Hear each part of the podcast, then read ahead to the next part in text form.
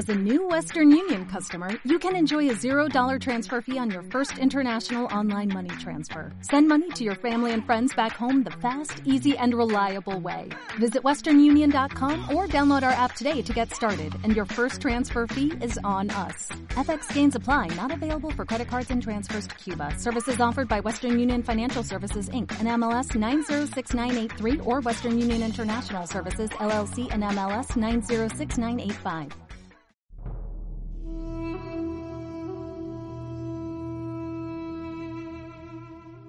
Fragmento de La música de los Ainur, del Silmarillion, de J.R.R. Tolkien. En el principio estaba Eru, el único, que en Arda es llamado Ilúvatar. Y primero hizo a los Ainur, los sagrados, que eran vástagos de su pensamiento, y estuvieron con él antes que se hiciera alguna otra cosa y les habló y les propuso temas de música, y cantaron ante él, y él se sintió complacido. Pero por mucho tiempo, cada uno de ellos cantó solo, o junto con unos pocos, mientras el resto escuchaba. Porque cada uno solo tenía aquella parte de la mente de Ilúvatar de la que provenía él mismo, y eran muy lentos en comprender el canto de sus hermanos. Pero cada vez que escuchaban, alcanzaban una comprensión más profunda y crecían en unisonancia y armonía.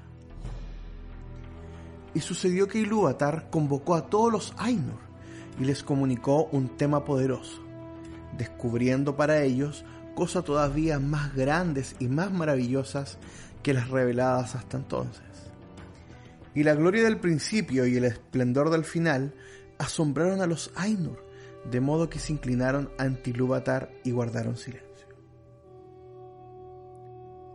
Entonces les dijo Ilúvatar, del tema que os he comunicado, quiero ahora que hagáis juntos y en armonía una gran música. Y como os he inflamado con la llama imperecedera, mostraréis vuestros poderes en el adorno de este tema mismo, cada cual con sus propios pensamientos y recursos si así le place. Pero yo me sentaré y escucharé, y será de mi agrado que por medio de vosotros una gran belleza despierte en canción.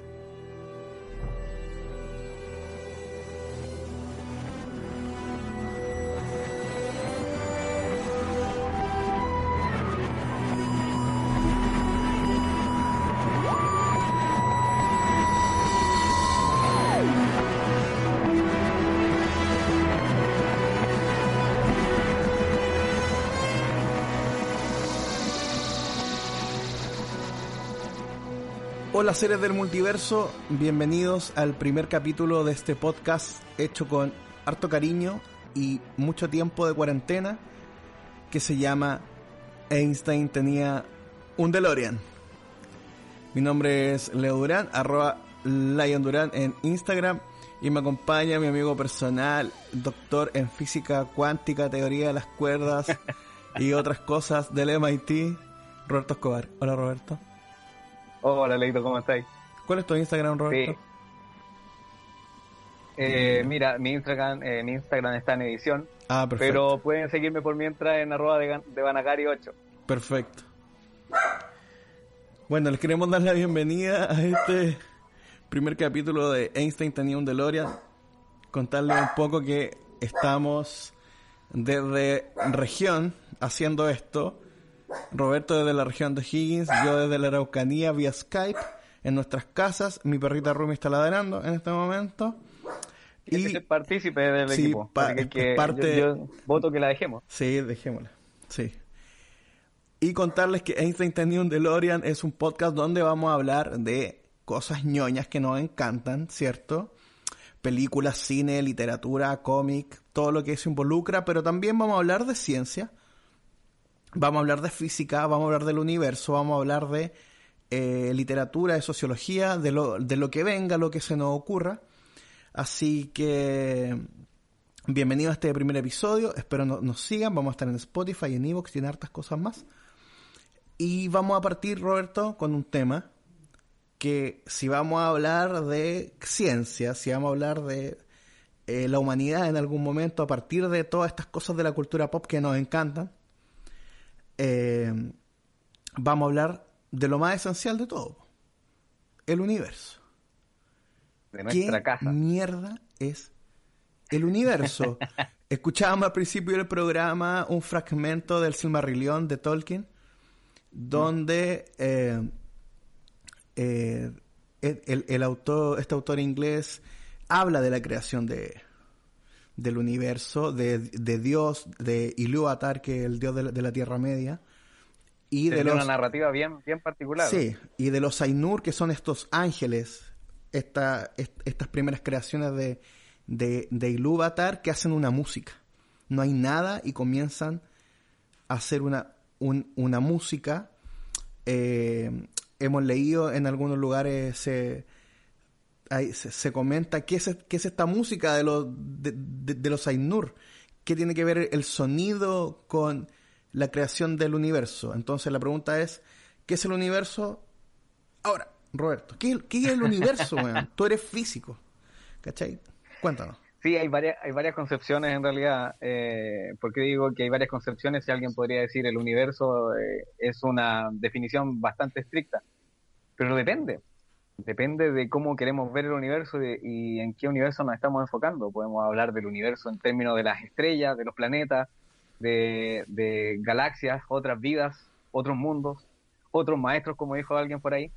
Eh, pero efectivamente, si queremos definir el universo, hay que definir qué tipo de universo. En el caso de nosotros, estamos hablando en términos estelares, el universo es ese gran espacio que, nosotros aún no hemos logrado recorrer al 100%, pero que contiene la vida, que contiene todo tipo de materia, que contiene todo tipo de seres. Los aglomera, digamos los aglomera, pero en realidad los mantiene en, esta gran masa de, materia que se denomina universo. Y dentro de él, como digo, si alberga todo, va a albergar cúmulos de estrellas, planetas, galaxias, eh, soles, distintas tierras.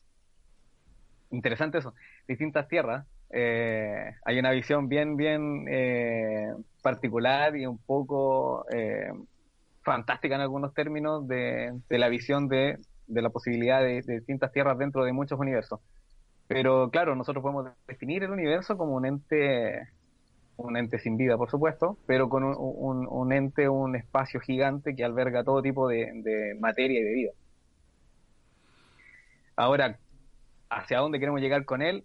¿Qué tipo de universo podemos ver dentro del propio universo? Eso da para mucho. Eh, la gracia de Einstein tenido DeLorean es que dejemos que las visiones, las locuras, las ideas, las hipótesis sean válidas.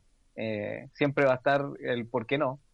Eh, sí puede ser posible, Em, cuando nosotros pensamos en el universo, podemos pensar en una infinidad de cosas dentro de nuestra mente que la podemos suponer limitada.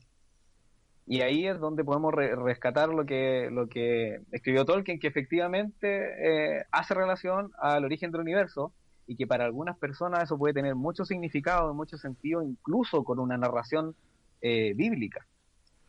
Desde, desde cómo una deidad establece un cierto patrón, un orden, y la manera en la que el universo forma esta orquesta para seguir creciendo. Sí, o sea, pensar en el origen. Recordar, recordar también que, Tolkien era una persona extremadamente religiosa, extremadamente religiosa, eh, y que la Tierra Media por sí no es otro planeta, no está en otro lugar, no es como Star Wars, no es como Game of Thrones, que, que, que, funcionan de, de, de, de formas distintas sino que efectivamente es nuestro mundo previo a el cristianismo, previo a las civilizaciones que conocemos.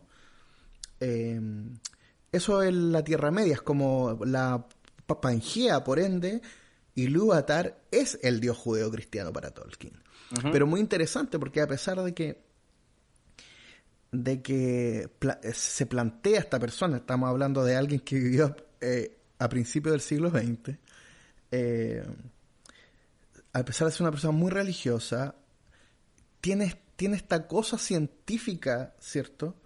Dentro de la creación del universo. O sea, cuando Tolkien habla de que los Ainur hacen música, tiene que ver con que, o sea, cómo uno lo interpreta, con vibraciones, con eh, las notas musicales, con cómo eso tiene que ver con la formación de partículas, cómo se mueven las partículas, hay un ritmo, hay una órbita o no, ¿cachai? No sé.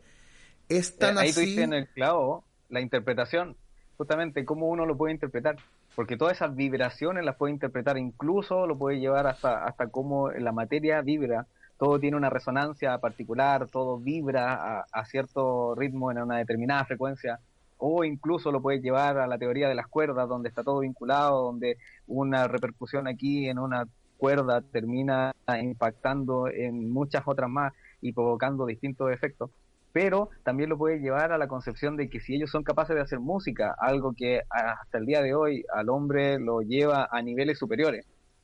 Eh, hemos sido testigos dentro de nuestra poca, eh, nuestro poco tiempo de vida y los registros que tenemos de que la música, el origen de la música ha estado vinculada mucho a, a mentes privilegiadas. Los grandes reconocidos de la música son gente de una mente privilegiada y no estamos hablando de superdotados, estamos hablando de gente con una capacidad especial de hacer música. Que podemos hablar desde la música clásica hasta el rock actual más pesado que hay. Cada uno en su categoría puede ser extremadamente bueno y connotado. Eh, pero también capaz de crear. En la música hay creación. Y también se puede interpretar el hecho de que, eh, de que la creación de música en el origen del universo, según Tolkien, eh, está asociada a que esos entes podían ser capaces de crear algo. Eh, no, no, solo quizás continuar con la expansión del universo, pero sí también ser capaces de eh, materializar algo desde su propia iniciativa. Eh, puede estar todo vinculado y ahí, ahí es donde la interpretación, la visión, el prisma religioso, sin poner en tela de juicio a nadie, o, o incluso el, el, prisma científico le puede dar una explicación totalmente diferente. Sí, obvio, o sea, partimos con este fragmento del Silmarillion porque creo que empezar con el Génesis eh, em, es, muy obvio, lo conocemos en general desde, desde Occidente. Eh, pero el Silmarillion también tiene esa cosa eh, judeo-cristiana muy, muy interesante. Em, vayámonos un poco más hacia atrás. Hablemos de la, la, concepción de los universos desde, desde la ciencia. ¿Cómo desde la historia de la humanidad se empieza a, concebir el universo desde la ciencia? ¿Cómo se va saltando? Porque ahora estamos hablando de quarks, estamos hablando de antimateria, estamos hablando de agujeros negros, estamos hablando de teoría de las cuerdas, estamos hablando de un montón de cosas. Pero recordemos, yo me acuerdo hace 30 años atrás, hace 25 años atrás en el colegio, eh, obviamente todo muy, muy somero, pero estábamos hablando de que el universo estaba formado por átomos, por ejemplo. Y ahora sabemos que el universo solo un 5% del universo es átomos. Eh, pero antes creíamos que era absolutamente todo el universo era átomo. Entonces, ¿cómo, la, ¿cómo hoy estamos hablando de agujeros de gusano, de viaje en el tiempo, de agujeros negros, de fotografiar agujeros negros, teoría de las cuerdas, pero ¿qué, ¿de qué hablábamos antes? ¿Cómo comenzó esta discusión desde las ciencias, me imagino que también desde, desde la religión hacia las ciencias? Claro, pues es que la sociedad va evolucionando y la sociedad evoluciona según eh, la capacidad de conocimiento que va adquiriendo, los avances que tiene propio hace muchos años atrás el poder eh, trabajar con material muy chiquitito, pero muy chiquitito algo que yo puedo ver, eh, era la máxima tecnología que podía haber. Hoy en día se trabaja con cosas que nadie ve y que incluso se necesitan equipos muy, muy, muy sofisticados para verlo.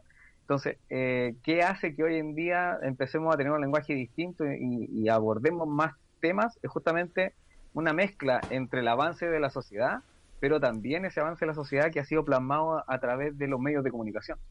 La ciencia ficción, la proliferación de, historietas, de libros, de cómics, de imaginación, de historia, al final lo que ha hecho ha sido entrecruzar estos dos mundos, que a lo mejor alguien podría pensar que la ciencia y, hablemos por así decirlo como eh, eh, la ciencia y la ciencia ficción pueden ir por caminos eh, separados porque lo que dice la ciencia es una cosa estricta y lo que tiene la ciencia ficción en la mente es otra cosa que es capaz de, mostrarte en una película un objeto que lee tu mente y que, y que viaja sin que tú le digas nada.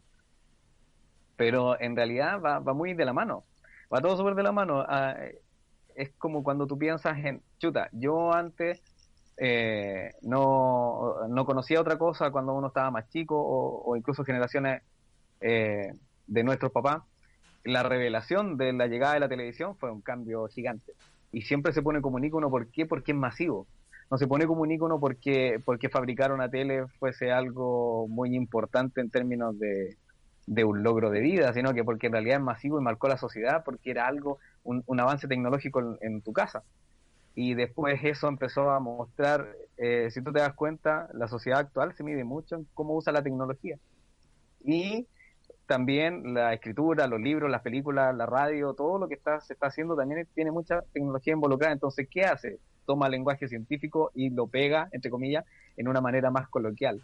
Eh, de repente nos acordamos de Guardianes de la Galaxia cuánta tecnología hay ahí en una máscara que te permite, te permite, solo la máscara, eh, que es muy particular eso, eh, te permite con una especie de escafandra eh, espacial navegar sin que se congele tu cuerpo, cuando en realidad solo se está protegiendo tu cabeza. Nadie se lo cuestiona porque están todos felices viendo Guardianes de la Galaxia.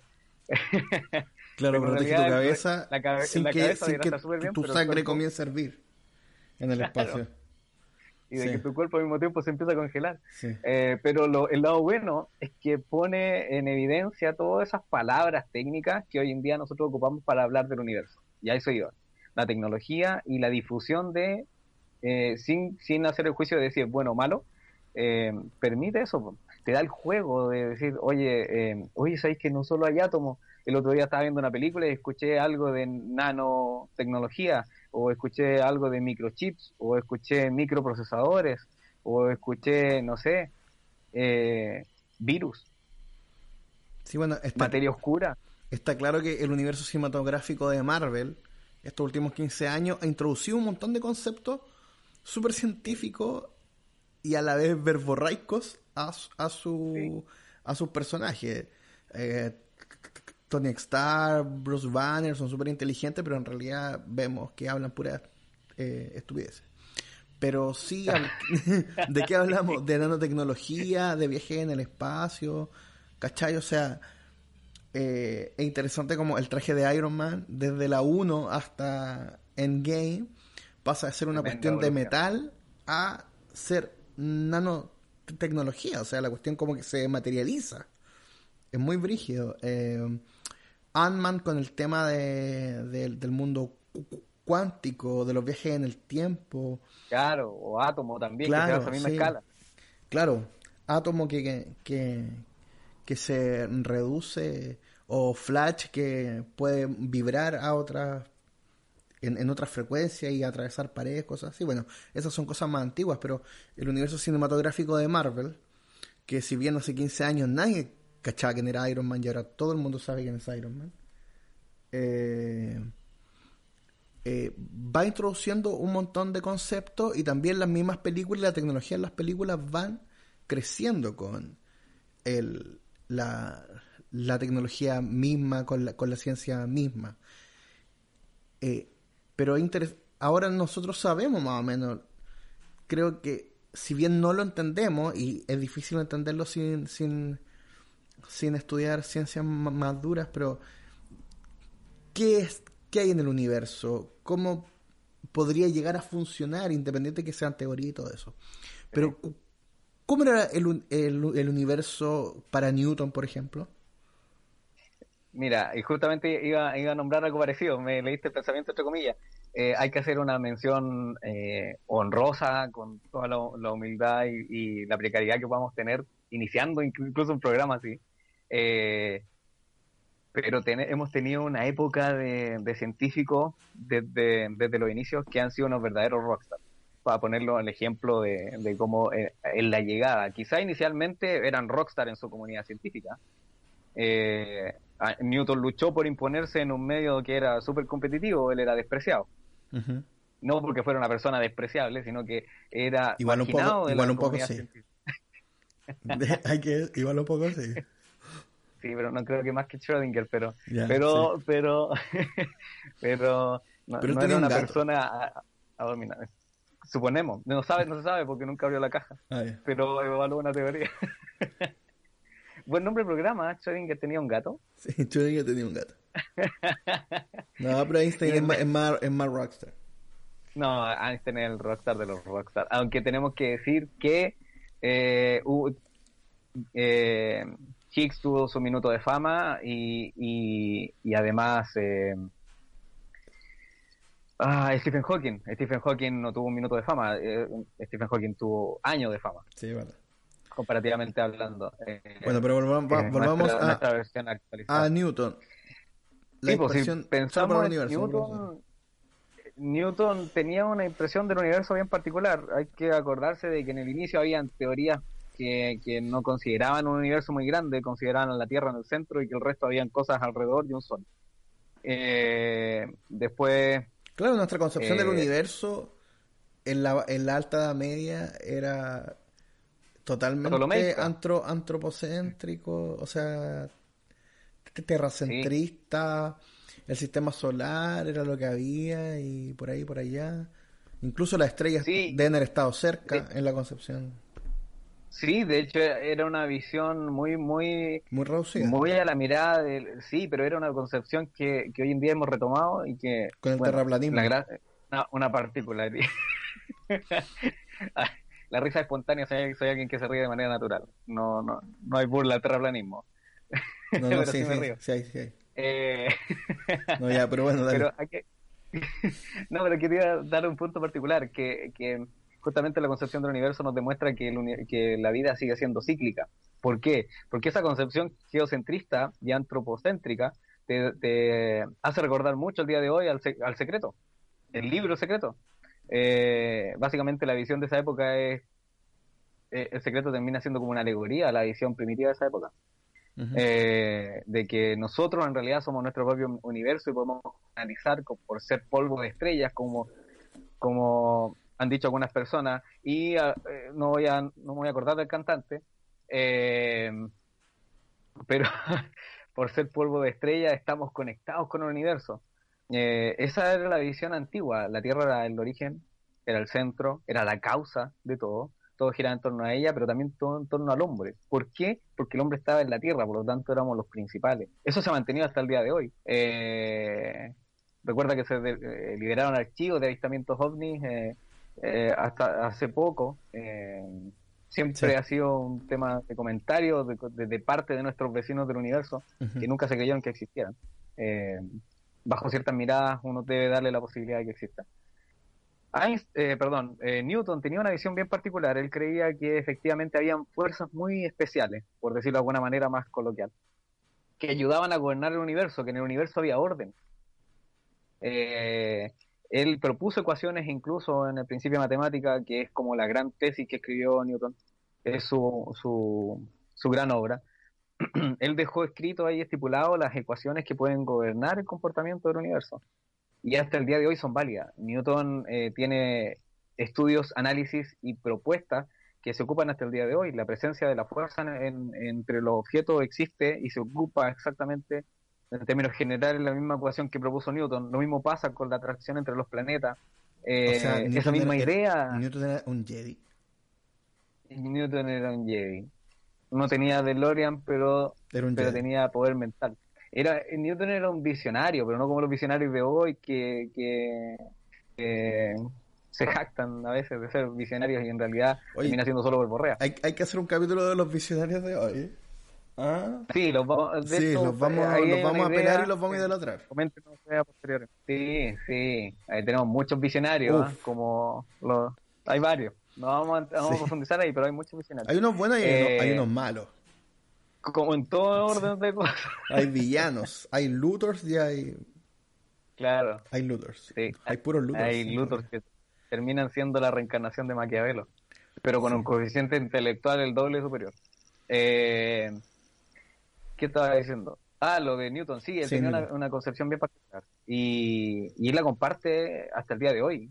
La comparte, digo, en un término muy metafórico, porque obviamente está muerto, pero la contribución que dio es enorme. Eh, eso permitió, por ejemplo, que se, se encontraran planetas. Eh, la órbita de los planetas, eh, la excentricidad, el hecho de un del comportamiento de un planeta, la fuerza de atracción entre ellos, fue caracterizada inicialmente por Newton y el, avance de la teoría con el tiempo permitió incluso poder detectar planetas que no se veían. Cuando se encontró a Plutón, por ejemplo, no se sabía que estaba Plutón. Asumieron, literalmente se asumió, oye, aquí hay algo raro, las cosas no cuadran, nosotros hemos visto, hemos medido, hemos calculado, es como que hubiese un planeta pero no hay, y efectivamente había, más allá de la categorización de planetas. Bueno, sigue habiendo esa discusión dentro del sistema solar, que todavía pues, hay, hay, hay, hay eh, luna eh, en Neptuno que orbitan, que hay una fuerza, hay otra cosa más por ahí. Algunos hablan del, del, planeta e, en el, orden. el planeta X y todas esas cosas medias conspiranoicas, pero pero todavía están esas discusiones, sí. pero Newton creía en el orden.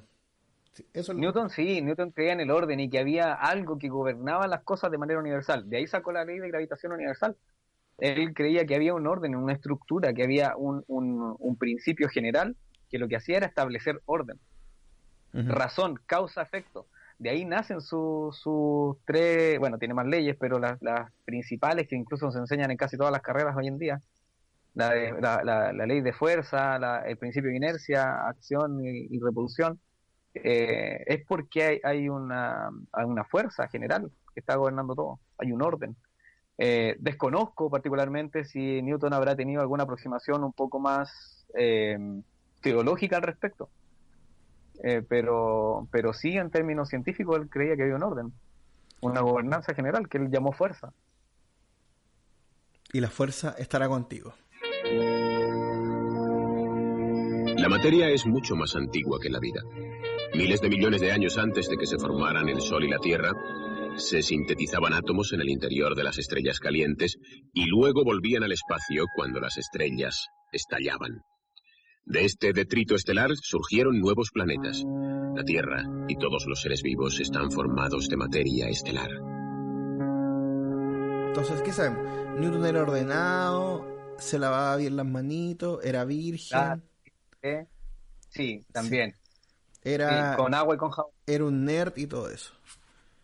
Vamos a seguir hablando. Ahora vamos a hablar de alguien muy favorito para nosotros, Neil Gaiman, ¿cierto? Neil Gaiman. Yo lo conocí por locas aventuras de Neil Gaiman. No, mentira, lo conocí por eh, eh, Sandman. Eh, que es pedazo, pedazo de, libro, cómic, historieta. Sí, novela gráfica. sí, es que tiene, tiene un poco de todo. Es como un gran maestro como Milo Manara, pero Gaiman profundiza más, Manara un poco más superficial, pero la calidad de sus libros son súper buenos. Sí. pedazo de... Así que si no conoce a Neil Gaiman, este es el momento de parar este podcast, meterse a, Google o, o a, algún buscador no imperialista y buscar a, Neil, Gaiman. Probablemente alguna gente... Que depositar en nuestra cuenta y nosotros probablemente a su casa. A la gente ha visto Coraline es de Neil Gaiman. Eh, sí. Y, una pues adaptación de, de película súper buena. Súper buena, porque es una novela infantil muy bien hecha. Sí. Y en Amazon Prime pueden encontrar eh, American Goods y Good Omens de Neil Gaiman. Eso. Bueno, Neil Gaiman, además un apasionado de los mitos nórdicos, tiene este libro, Mitos Nórdicos, que me lo regaló mi amigo Roberto. Y eh, en, en uno de los primeros textos que tiene, habla se llama Antes del comienzo y después. Voy a leer solo cuatro líneas. Que parte, antes del comienzo no había nada, ni tierra, ni cielo, ni estrellas, ni firmamento, sino únicamente un mundo nebuloso, impreciso y amorfo, y un mundo de fuego que no dejaba de arder. Eso escribe Neil Gaiman en Mitos Nórdicos, una compilación que hace muy buena, por favor, si lo pueden leer. Léanlo. Pero aquí también es interesante cómo desde la religión pagana, o sea, desde, desde el mito de Thor, el mito de Odín, del, del hidrosil y todo eso que, conocemos, muchos gracias a nuestra ñoña infantil y otros gracias a Thor, otra vez Marvel, maldito Disney, metido en todo. Pero este caos, ¿cachai? Como... Como...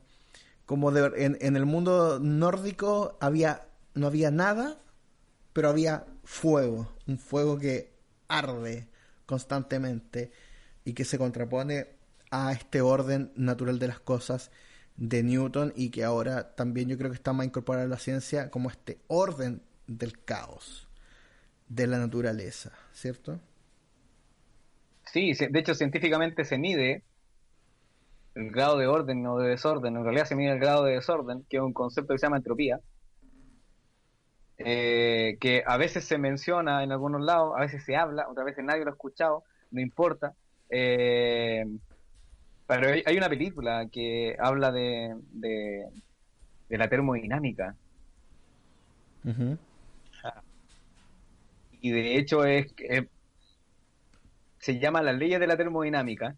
Es una película eh, bastante entretenida, es del año 2018 y la ley de termodinámica lo que, lo que toca justamente cómo las relaciones personales caen en esto. Eh, eh, claro, hay física de por medio, no, vamos a decir que no, eh, es una película española bien particular, pero lo que muestra en realidad es cómo las relaciones humanas pueden caer desde todo lo que está estructurado, intercambiando energía, interacción un elemento con otro en términos de pareja y persona, y de repente pasa el caos, que es esta medición del desorden, y cómo esa medición del desorden afecta mediante la termodinámica, que, lo que hace es estudiar justamente los procesos de intercambio de energía entre objetos, eh, cómo afecta la vida real de las personas. Literalmente, o sea, es una visión científica de algo que sucede a diario. Y es una parada bien particular, ¿ah? Y es una, una, película lúdica, no es como para sentarse a ver, hoy voy a ir a aprender termodinámica viendo una película, es por Dios, hostia, tío, española, no. Eh, si uno quiere. Voy a sacar mi doctorado en termodinámica en la Universidad de Barcelona con una, una, película española, claramente. Pero por supuesto. Si estás, si estás en Barcelona, tienes que, tienes que hacerlo tu, tu, tu presentación, tu anteproyecto, tu presentación de proyecto debería ser en base a una película española. Así es, así es. Está con el lejano, por ejemplo. Bueno. La termodinámica. La termodinámica. Sí, por la termodinámica mide el grado de desorden y por eso estábamos hablando. Y en el universo hay mucho desorden. Pero aquí es donde viene todo, una visión muy, muy particular de, de, muchas personas también, eh, de que hay un orden en ese desorden. ¿Cuántas veces nosotros mismos hemos dicho eh, o hemos escuchado, no, sé que no, no me toquen esas cosas porque yo sé, eh, yo entiendo mi desorden. Hay un orden en mi desorden, tengo todo tirado ahí, pero yo sé cómo tengo las cosas. Bueno, se supone que el universo también tiene eso mismo, tiene un orden en el desorden. Ahora, no se ha descubierto. Hay una visión científica que lo que trata de es, de encontrar ese patrón de orden dentro del desorden. Eh, hay otros que lisa y llanamente dicen no hay cómo medirlo porque es caos y el caos no, es determinista.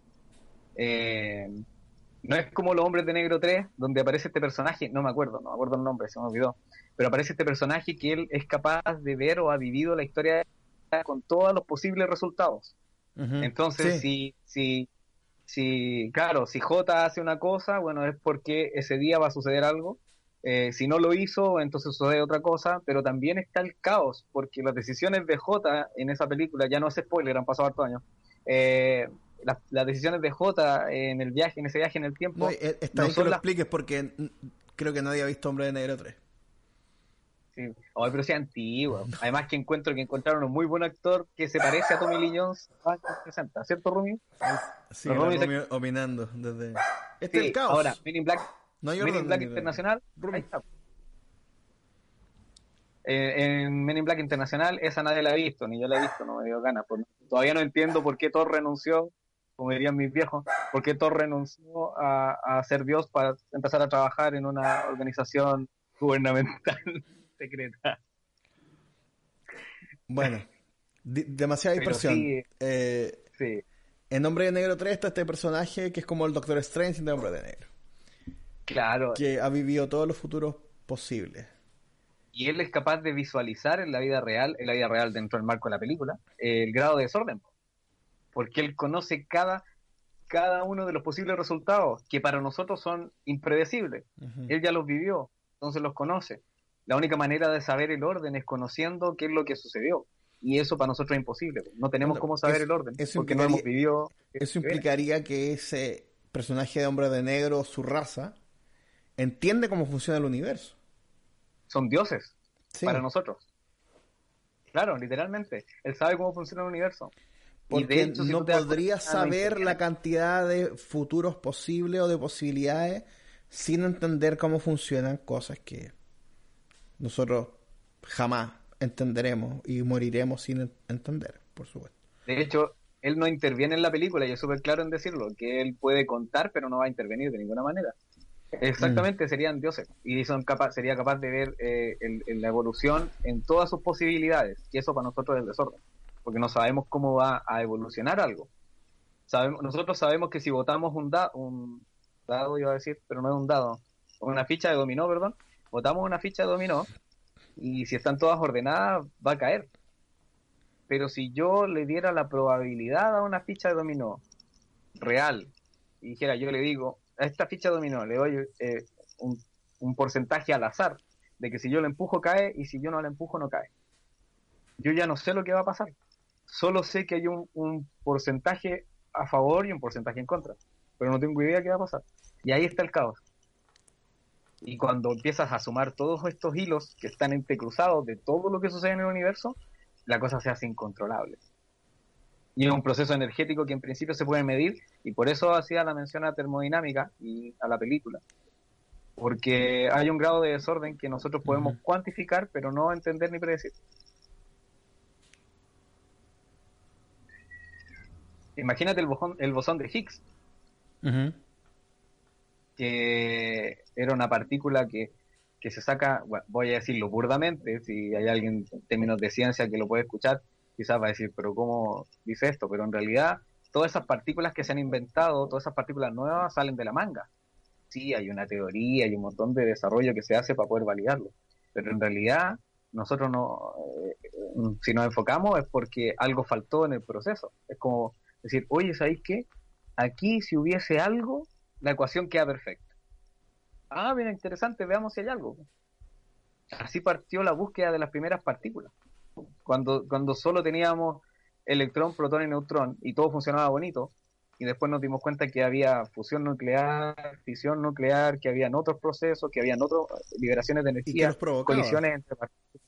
¿Qué los provocaba? Claro. Y ahí di cuenta que en el balance de las ecuaciones la cosa no calzaba ah, mira, sé que la ecuación al lado izquierdo ya la entendemos más o menos bien, al lado derecho nos falta algo, pongamos algo. Ya, pero hay que ponerle nombre a esa cosa. Ya pongámosle, no sé, fotón. esa cosa que falta se llama tal cual. Y se pone a la manga, ¿sí? se saca de la manga y se deja ahí, para poder eh, tener este balance en la ecuación. No hay una manera determinista de hacerlo, y ahí está la grandeza de haber detectado el bosón de Higgs. Porque después, claro, la teoría lo validó, pero existirá. Yo puedo inventar la teoría lo que quiera. La ciencia ficción de las películas actuales. Puedo inventar lo que quiera. O sea, no realmente en la ciencia hay ciencia ficción. Todo, todo el rato. Y lo que pasa es que está avalada por una matemática que funciona perfecto. Ahí está el detalle. Pero que no se sabe necesariamente si existe o no. ¿Qué fue lo que pasó ahora? La detección la visualización, de la medición de los agujeros negros, la validación de ciertas teorías de Einstein, la misma validación de la teoría de Stephen Hawking. Sí, Virgil, bueno, por eso Einstein tenía un DeLorean, finalmente una, una alegoría a eso, a eso que sale de, de la mente de este, de este hombre, y, y, y pero que tampoco viene de, de, la nada. Tendemos a creer que la ciencia estos rockstars de la ciencia vienen de la nada, pero hay toda una comunidad científica hablando de estos temas, investigando ciertas cosas, eh, para que Einstein o Stephen Hawking o quien sea eh, lleguen a, a, ciertas conclusiones y a, a estas teorías, pero finalmente también es eso, es como eh, ir más allá de lo, de lo posible como ir corriendo los cercos de las cosas que se pueden hacer. ¿Muy qué? Exactamente. Muy, muy Thundercat, como ver más allá de lo evidente. Ver más allá de lo... Claro, ver más allá de lo evidente Y que eso es lo entretenido de esta mezcla de, de, cosas y que también tiene que ver con los tiempos. O sea, eh, si hay ciencia ficción, o, o, si hay fantasía, o si la fantasía se transformó en ciencia, etcétera, etcétera, eh, es por. Es un correlato directo de los momentos históricos de la humanidad en Occidente. Ojo. Ya hablaremos en algún momento de, pero, pero podemos hacer mención de Oriente un poquitito, que podemos decir que los chinos la llevaban. Hace rato. Eh, eh, sí, la lleva, los chinos la llevan hace rato. Sí. Capacidades matemáticas que nadie se explica, los indios igual. Eh, precisión matemática, ya estamos hablando de más de 2.500 años atrás. Vestigios que hay por ahí de que ellos pudieron incluso estudiar el universo y predecir órbitas de cometa con hasta una 10 milésima de precisión con lo, con lo que se calcula hoy. Eh, estamos hablando hace más de 2.500 años atrás, 3.500 años en algunas civilizaciones chinas, una máquina. No, no. Sí, pues, y, justamente esas repercusiones que tenían en la vida, en la vida real, eh, vinculadas a la evolución de la, de la sociedad y la ciencia como tal, eh, son lo que han definido la historia. Galileo, un terco, así como, no me estoy comparando con Galileo, pero un terco como yo, un terco que al final para no ver su cabeza rodar en términos eh, figurativos por supuesto porque no hay manera de que vea su cabeza rodando pero para no saber que lo iban a matar eh, se tuvo que retractar de lo que él interiormente creía ciencia cierta de que, de que la tierra se movía oye si la tierra se mueve y tuvo que negarlo y a regañadientes eh, validarlo ¿Por qué? Porque había un dogma que establecía el comportamiento de la sociedad. Y eso, eso no ha cambiado. Eh, la sociedad siempre tiene, tiene un paradigma que va defendiendo a lo largo de la evolución y la ciencia siempre va chocando ahí, o al revés. Los paradigmas de la sociedad chocan contra alguno de la ciencia.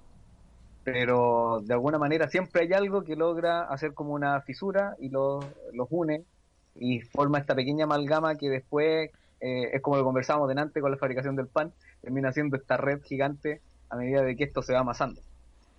Lo conversábamos fuera fuera de, podcast, para que la gente entienda. Sí, sí. sí. Eh, por eso es interesante visualizar eh, estas etapas, cómo se, se van entrecruzando, como lo, lo, que dices tú también, Robert, de de cómo también la, sociedad y su, eh, su producción eh, social, cultural, política también van rompiendo, eh, van empujando los paradigmas en la comunidad científica que de repente nosotros desde la humanidad lo, lo, vemos como algo súper sólido y cuadrado y me da la impresión que en algunos lugares efectivamente es así eh, pero también dentro de la misma comunidad científica hay que ir hilando, y rompiendo y causando, eh, ¿cómo se dice? Molestia y escosor también dentro de, de, las cosas que se están discutiendo. Yo creo que a, a, Einstein le, le, le, pasó igual brígido. Einstein tuvo una pelea consigo mismo. Sí. Einstein tenía amigos, no recuerdo el nombre del, amigo de Einstein que era eh, sacerdote.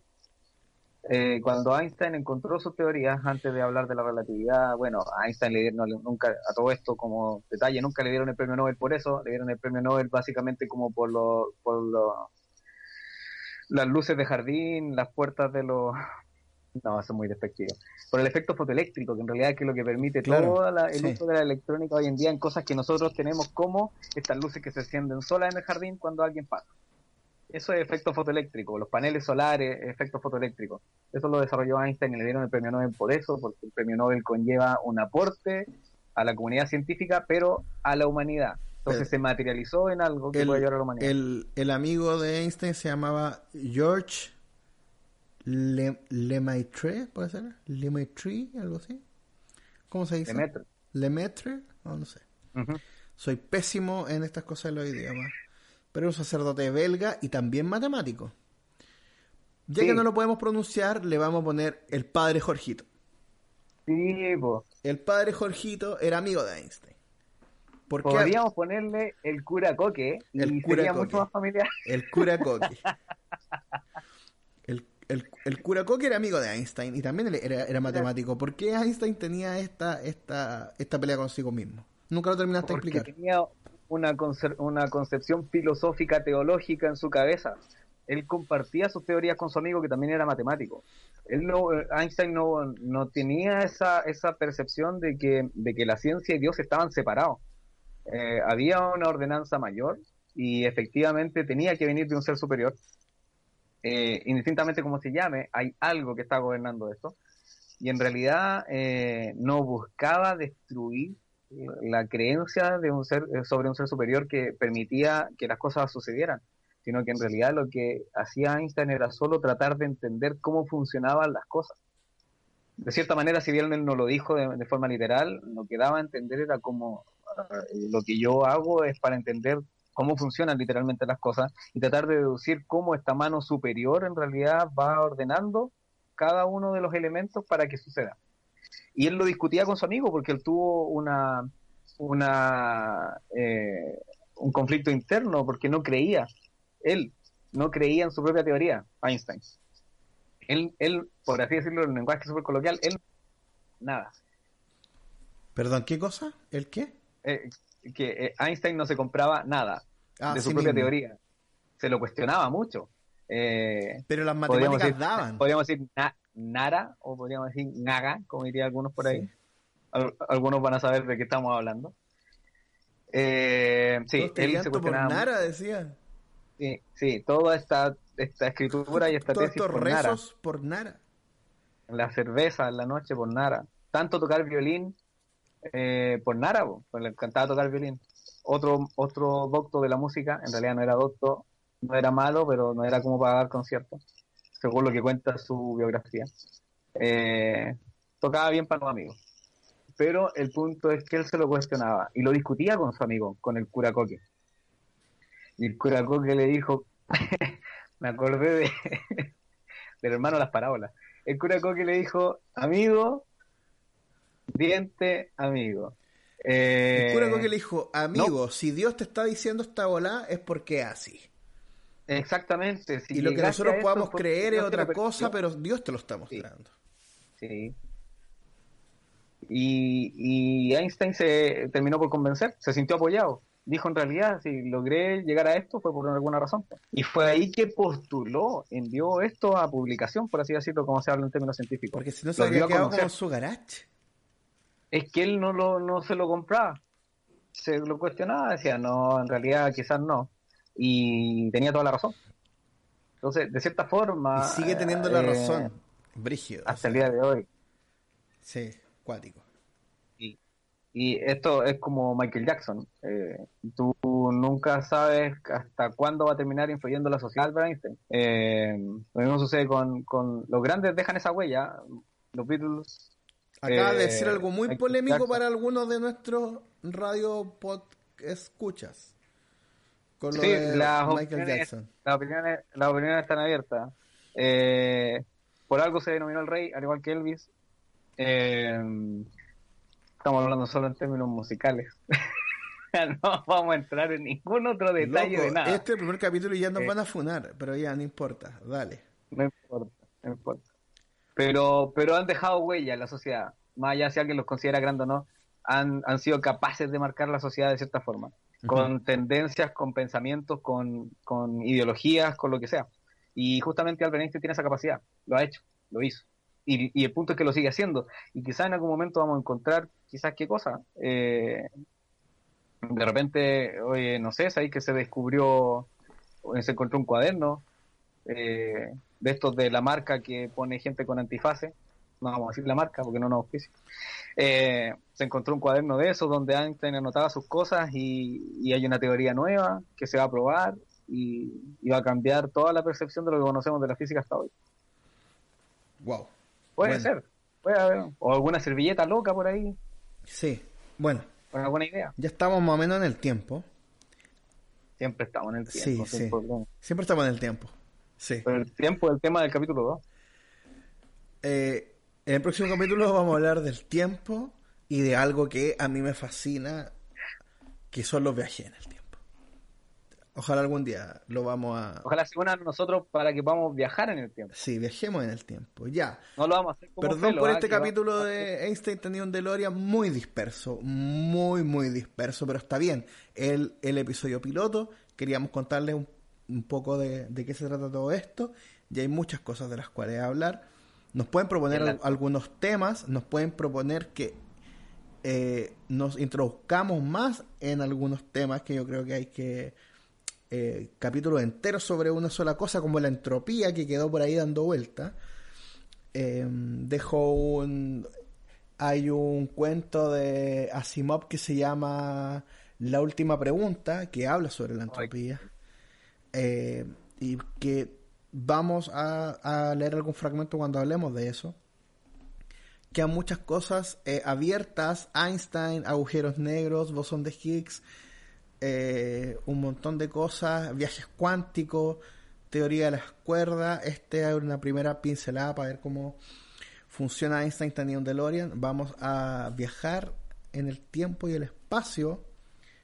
Y dije que pueden proponer temas, sí, pueden proponer temas. Queremos hablar de magia también, así que si alguien quiere hablar de ¿A magia, dónde nos llaman, Patito? ¿A qué número ¿A qué nos llaman? temas? Pero, eh, no sé, en, la, en alguna publicación de Instagram, vamos, vamos a ver si hacemos un- alguna cosa por ahí para que no, nos puedan escribir. Vamos a hacer un mail, no sé, alguna cosa así. Eh, y si alguien que está escuchando quiere participar de un capítulo con algún tema, bueno, aquí Please welcome. It's welcome. Estamos a la distancia, así que desde cualquier lugar del mundo podemos conectarnos vía Skype y conversar en esta hora de eh, ñoñez. Ya sabemos, el próximo capítulo va a ser sobre viaje en el tiempo, esperamos. Eh, yo creo Quiero recomendar un, par de libros que se, que se unen a nuestra locura. Ya, par de libros, recomendación de libros. Eh, por favor, no me vayan a decir que esta cosa es poco científica. Espérate, espérate, que es- Eh, es, con, es con, con intro. Recomendación de libros. Ahora sí. eh, nos faltó el metalófono. Eso es lo que nos faltaba, Leito. Sí. El metalófono de fondo. Y alguna pila que nos auspicie. Ya, Eh, dale con, con los libros. Dos libros. El primero, Aristóteles y Dante descubren los secretos del universo. Es de Benjamín Ali Sáenz, un español. Es una bola de aquellas, pero pensando en la juventud. Estamos pensando de Aristóteles. Como de divulgación científica. Eh, sí, pero en términos de historia, eh, eh, eh, como de, hacer una narrativa entretenida mientras ellos van descubriendo los secretos del universo. Y, y so- estamos hablando de Aristóteles y Dante de 17 años. Mira, pueriles, indefensos. Indefensos, unos, unos niñacos, Uno, ¿qué? Unos mozalbetes. unos chavales. Y, hostia, sí, chavales, porque eso es español. Y súper bien. Eh, encuentro que de difusión infantil eh, Ya, y eso se compra, se puede bajar en, en PDF. y lamentablemente no tenemos cómo regalarlo así en Busca Libre, ¿Y está en lo- varios lados. ¿Y tú lo, lo, lo, lo tenés? Eh, no puedo revelar mis fuentes. no puedo revelar mis fuentes, si no las revelaré. Pero Lo, lo- eh, sí, lo le- le tienes pegué- físico, lo tienes físico. le pegué- no, físico no, no, Ah. con estos días no, no tengo nada físico, pero eh, digital ahí le pegué ojeada antes de recomendarlo, por supuesto. Y hay otro que es local, por Dios, local. Chilena como pocos. En realidad no. Bueno, según el censo actual, sí, como pocos, somos pocos. Eh, pero en realidad chilena como casi 21 o 22 millones de personas. Tabata Pacer. Tabata ¿A algunos Pacer. les suena? Por supuesto que a algunos les suena. Hola Pirinolis y, y Da Play y cosas como esa, cosplay, Fox Players y cosas más. Sí. Eh, efectivamente tiene un libro, Tabata Pacer hizo un libro que se llama El libro secreto del universo. Y es una historia bastante entretenida, muy, muy linda, ubicada en Chile, en Puerto Montt, no voy a contar nada más, pero efectivamente es el recorrido para descubrir los misterios que el universo va presentando. Oye, mira qué es un libro de bonito. literatura, fantasía, son 120 páginas, una cosa poca, eh, pensando en niños, por ejemplo, en su sobrino, en el regalón para la cartera de la dama y el bolsillo del varón. Deberíamos hablar sobre Así algunos que- libros recomendados de estos temas. Sí, yo por invitar, eso... Invitar esto- a Tata Pacer. sale. Tata Pacer, tú que nos estás escuchando, te vamos a hablar. Te invitamos a Einstein. un DeLorean. Ya, yo también voy a recomendar unos libros. Entonces, obviamente, eh, El Silmarillion de J.R.R. Tolkien ¿ah? para los nerds de, de, de- de corazón. El Génesis de, de, de la Tierra Media. eh, y todas estas cosas medias católicas, tierras mediescas, muy extrañas que tiene Tolkien. También el que leímos durante el- la, la mitad del programa, que es Mitos Nórdicos de Neil Gaiman. Ya vamos a seguir recomendando cosas de Neil Gaiman, yo creo que casi todos los capítulos. Y eh, uno chileno también, Dioses Chilenos, de Francisco Ortega. Que está muy interesante y que hay un capítulo que es el Génesis y el Apocalipsis mapuche, ya que estamos hablando de concepciones cosmológicas y de creación de, del universo. Eso, esas son las recomendaciones de, de Y hoy. ojo con Papon, con respecto a ese libro, muy lindo que lo haya recomendado porque además es nuestra raíz. Sí, ta- olvida. vamos a ir, re- re- ir- ir- ir recomendando cosas, cosas chilenas. Tengo un montón de, de libros para recomendar. Hay algunos que no tengo, así que si a la gente nos quiere regalar libros también, puede hacerlo. Ya. Eso. Estamos muy apretados en el tiempo. Eh, se viene el tiempo. Se vienen los agujeros negros. Se- Ah, yo pensé que alguien iba a dar el tiempo después. Síganos Sí, a continuación. síganos a continuación el tiempo. Eh, viajen el tiempo, así que preparen sus DeLorean, sus TARDIS y todo eso. Hiperespacio, Star Wars. Eh, tenemos para mucho Orejas rato. de Spock. Orejas de Spock y todo eso. Así que, insistemos, síganos en Instant Tenido un DeLorean y si alguien quiere participar del podcast, no hay ningún problema en hacerlo. Y eso. Un abrazo a la distancia digital, compatriotas. Sí, nos despedimos desde región, desde la región de O'Higgins, Roberto. No vamos a decir en qué lugar. Y yo desde la Araucanía Indómita. Esto es Einstein tenía un DeLorean. Vamos con la última canción secreta. Chao, chao, amigos.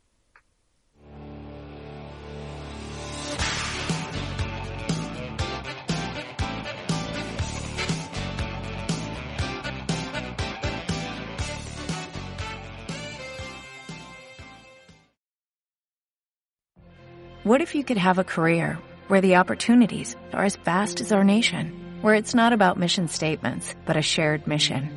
At U.S. Customs and Border Protection, we go beyond to protect more than borders, from ship to shore, air to ground, cities to local communities. CBP agents and officers are keeping people safe. Join U.S. Customs and Border Protection and go beyond for something far greater than yourself. Learn more at cbp.gov/careers.